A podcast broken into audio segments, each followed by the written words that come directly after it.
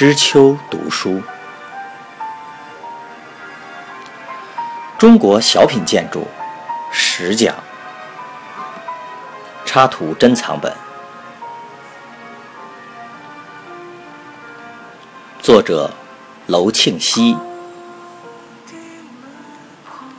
生活读书新知三联书店出版。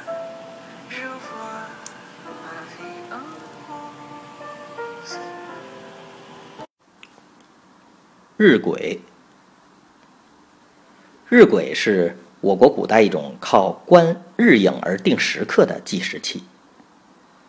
它的样子是一个石质的圆盘，中心安有一根细针，与圆盘保持垂直的角度。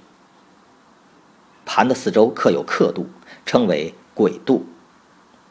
日间有太阳照射，针影落在盘上。随着太阳位置的移动，而使针影落在不同的刻度上，根据中影的位置而定出一天不同的时辰。所以有“鬼度随天运，四时互相成”之说。日晷本身就是一块圆形的石盘，上面有指针和刻度，造型很简单，不加什么雕饰。它斜立在石座上。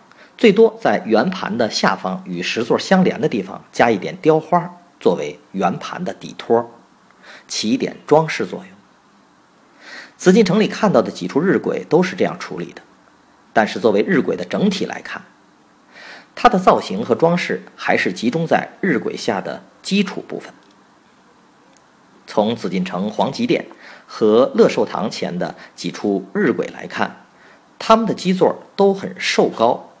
这是因为日晷圆盘本身尺寸不大，直径只有五十厘米左右，它的位置又需要比较高，以便于观察日影，所以形成了石座的瘦高比例。这几处石座采用的还是须弥座的基本形式，在这里，它们都是把须弥座的束腰部分拉长加高，来解决瘦高比例的难题。这几处须弥座的束腰都变成了一根石头柱子了。柱子方形或圆形，上下两头小，中间向外鼓出，成为一种平行。须弥座的上下方和束腰柱子上都附有雕饰，上下销混，还是常见的宝装莲瓣做装饰。值得注意的是，太和殿前一座最重要的日晷的处理。它的位置是在大台基的东南角上，与西南角上的嘉梁和后面的同龟、同鹤并列。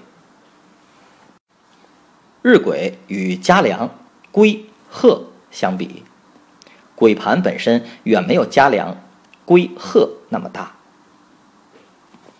为了在体量上与它们相配，只好采取加大日晷底座的办法。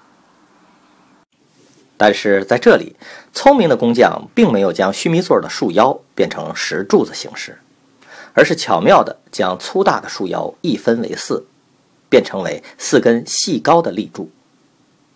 在须弥座的顶面上又加了一块较小的方石，作为日晷圆盘与底座的过渡。